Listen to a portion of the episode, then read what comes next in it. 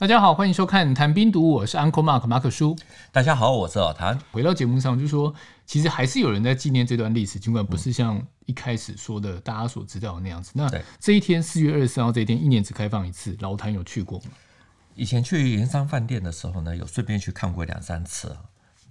那因为现在只有四二四这一天才有打开，所以那天早上呢，特别跑了一趟。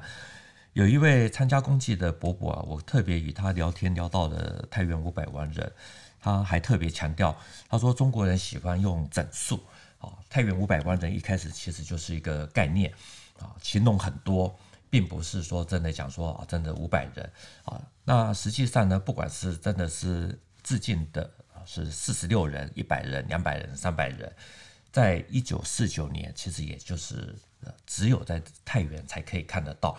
就算人数不符合，还真的是有一批人做到了，这个都是不容否认的事实。那至于现在呢，有很多的书本啊，或者说文章啊，都会提到说太原在城破之际啊，这些致敬的长官啊，就集合在里面啊，吃喝玩乐，尽情享受最后的人生。哈，他说这些都是污蔑。我们举一个例子哈，就是在昆明被俘虏的军统大特务沈醉啊，他在。他的《战犯改造所见闻录》哈，这本书里面有特别提到啊，就是他在改造所里面的山西同学，也就是像孙楚啊、罗虎生等等啊，他们在私下聊天的时候呢，啊，他们的这个就是被告知说，那个是太原要陷落之前呢，党政军的头头其实都集中在一栋大楼里啊，就是啊尽情的享受，紧急的时候呢，就把楼梯给拆掉。不准下楼，等到城破的时候呢，就一声巨响，全楼炸毁。啊，阎锡山得知以后呢，就宣扬说啊，这个他的部署做到了已成功存亡。不过现在看起来呢，致敬的人数并没有那么的多。啊，太原在四月二十四日在最混乱的时候呢，所谓集中在大楼里啊，这个然后再把大楼炸毁的说法，其实也实际的情况是有些出入。那也就是说，孙楚啊、楼福生他们所知道的，也许并不是他们自己亲眼所目睹。不过呢，沈醉他的书里面有提到一点啊，也就是楼福生做了俘虏啊，他还是认为说，阎锡山的部下对他的忠诚度算相当的高啊。中央军有许多的将领呢，在被围困的时候，都说要跟蒋介石拍胸脯说，我要跟禹城共存亡。可是呢，都他没有看到谁真正的做到，只导致阎锡山的部下哦，还真的有做到。这其实也是另外一个思考的方向，就是说两个角度，一个是壮烈成人，那一个也许认为说我留得青山在，对不对？我们其实也不太好去下评论。但最后是不是真的有人在 炮火中尽情享受之后才致敬？老谭你自己认为呢？我们这一集其实一开始就有讲，就是太原五百万人出现，可能跟阎锡山的日本军日本经验啊是有关的啊。虽然没有什么直接的证据啊，我这边还是要做一个比较大胆的猜想啊，也就是很欣赏日本军国主义的阎锡山啊，或者是他的属下，说不定是参考了日本神风特攻队的办法。啊，甚至于山西残留部队给阎锡山啊，他们呃的一些参考建议。我们知道，现在很多人提到日本的神风特工队，都是赞扬勇敢的那一面啊。其实他们在执行任务之前呢，也是一样要进招待所，然后就醇酒美人啊，对，然后进行享受。然后第二天呢，就醒来了，就驾着这个单程油料的飞机啊，就。飞出去以后就不得不去做烈士。你想一想，油料只够飞单程，哈，据说有的飞机的舱门也还把它给焊死啊，这不就是和楼梯拆除掉的道理是一样吗？所以从日本神风特工队的例子来看，就算是太原在城破之前，真的有些致敬者是这样的死去啊。我觉得从人性的角度来看，我我是可以理解的。也就是说，你如果不曾嘲笑。日本神风特工队哈是这样子被逼着去死，那就用同一个标准去检验，不必彻底或全然的去否定太原的这批死难者。我觉得你这样讲，应该很多人都大概可以理解是什么意思嘛？对，但我们还如果论一下好的，如果说阎锡山活得够久，他看到太原五百万人被翻案了，老谭，你觉得说他会有遗憾吗？如果有的话，他的最大遗憾会是什么？阎锡山也许不会有遗憾啊，因为禁军已经打出了国军之最的记录。可是呢，他也许会有一些不解之处啊，也就是他一手打造的禁军对他的忠诚度啊算是很高的。可是呢，我们看一下死难名单，绝大部分都是官员啊、特务、警察等等，军人其实是偏少的，并没有什么高级将领。那阎锡山手下包括第十兵团兼太原守备司令啊，王靖国啊、孙楚啊、赵世鼎，这些都是被俘虏啊，这一点其实是很奇怪的，很有意思。对啊，就是。高官都没有，但是都是其他的，对，是这个意思。就是说坚守了那么的久，都没有开城门投降，可是呢又没有自尽。好，这一点其实是我我个人猜想是有三个可能的因素啊。第一个因素就是说守太原的时间很长，那军人在地线其实绝大部分都阵亡，也等不到自尽啊。那等到太原城被攻破的时候呢，巷战还在进行。现在虽然好像都在讲说是警察在抵抗啊，其实如果用常理去推，那个时候仅存的守军也还在打巷战，所以身为主将啊，不太可能就先跑去服毒自焚。第二个因素其实就是可能与晋绥军他后期啊内部的有出现的微妙的化学变化，例如比如说像阎锡山他为要留住啊山西残留的日本军，就给予最大的优惠，吃好穿好的。结果呢，被他器重的日本这个山西残留呢，也顶不住解放军啊。这可是呢，这种差别待遇，其实在部队里面会造成一些不好的影响啊。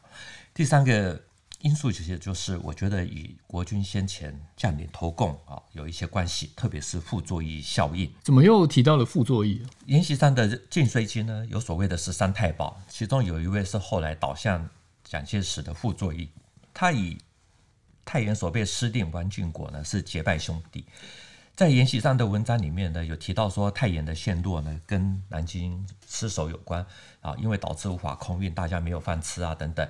其实南京沦陷的当天呢，太原也就陷落了，应该没有那么快的影响。真正比较可能造成的影响呢，应该还是在于说傅作义他接受了北平模式，那他的四个师呢就开到了太原。还有原先在北平的大量的火炮也被拉到太原，啊，变成是兄弟打兄弟。我觉得这对太原守兵的影响会好，会比较大一些。这个转变啊，我们其实之前节目也有讲过啊，就真的很像电影情节，就是昔日同胞，然后现在拿着枪对着你，这真的双方的心理层面都是一种很大的冲击。对，为了减少伤亡呢，那个时候围攻太原的徐向前呢，他就一再对王靖国劝降。那得到的答复就是说，今生今世不知投降一一词为何意。如今除决一死战，啊，别无他话可言。那我也请教了王靖国将军的公子啊，王寿来，他说他父亲跟傅作义是结拜兄弟啊，解放军围北京啊，围北平啊，就请了傅作义的女儿傅冬菊来劝说啊，那得到了效果。所以后来也找了他父亲的女儿，也是他同父异母的姐姐王瑞书，啊，就带着也徐向前的劝降书啊，这个亲笔信啊，进入太原，来劝说父亲走傅作义的道路。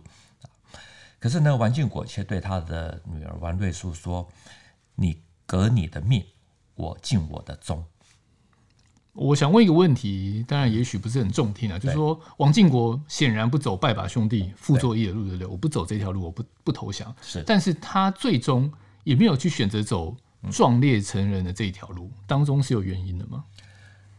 我对这点也很好奇哈。我知我们知道，在太原要陷落之前呢，阎锡山曾经发出最后的电报，也就是说，万一不能支持，可降，唯靖国、化之两人生命难保。靖国就是王靖国，华之就是梁敦厚。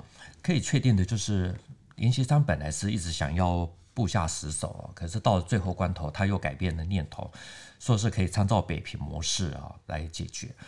那就一切呢都是由梁敦厚来决定。不过呢，这封电报呢是发给梁敦厚，王靖国并没有收到。最后梁敦厚自尽后，王靖国被俘，才从秘书那个地方得到了这封电报。所以，呃。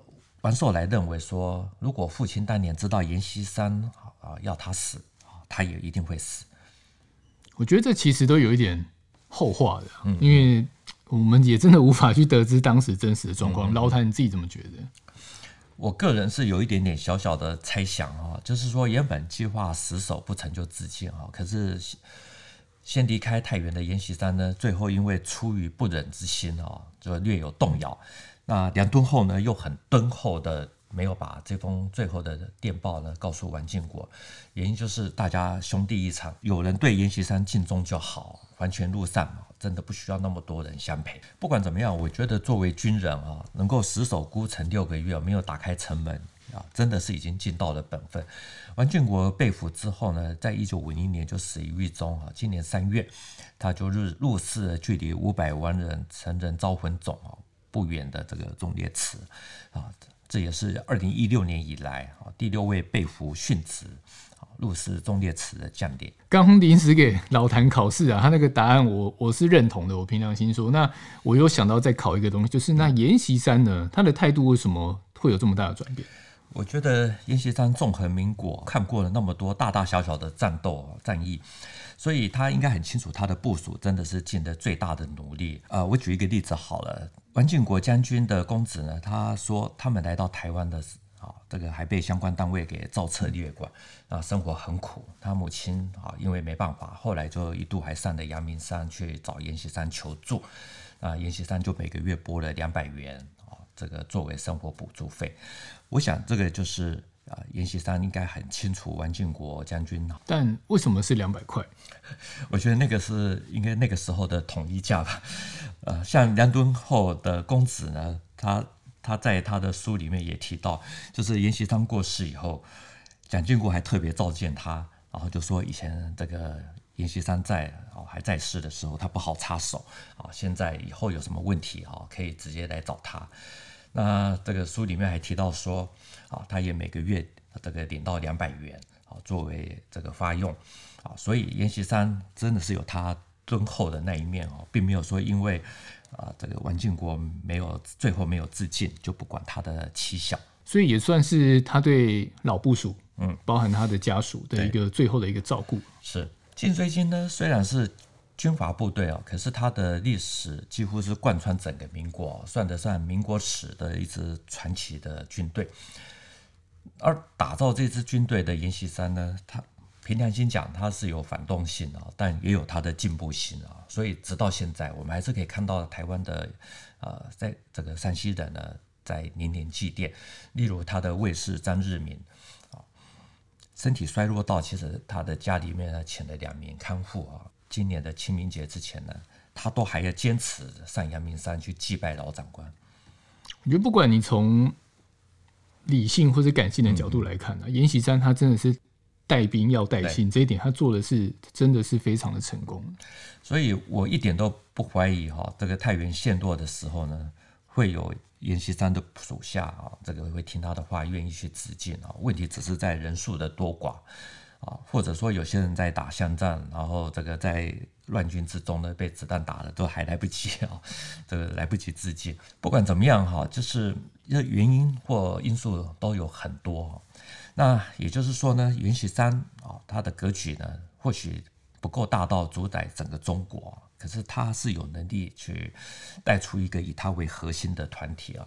以现在的政治氛围来看啊，太原五百万人啊，当然是已经走下神坛啊，不再是一九四九年的传奇啊。可是，如果从民国史来看的话呢，它绝对是晋绥军啊最重要的一页。我觉得这一集故事啊，给大家的太原五百万人起底哦，重点应该，我觉得不应该放在他的真假，或是他被妨碍，而是他的那个精神。对。对不对？而且这一集内容真的是非常的丰富哦。老谭说一集讲不完，大家可以期待一下，他会再带来什么样的内容？毕竟他刚刚有提到说，他有访问到当时参与战役的老兵，我想很多是书上没有记载的。我觉得战争是最能够看出人性。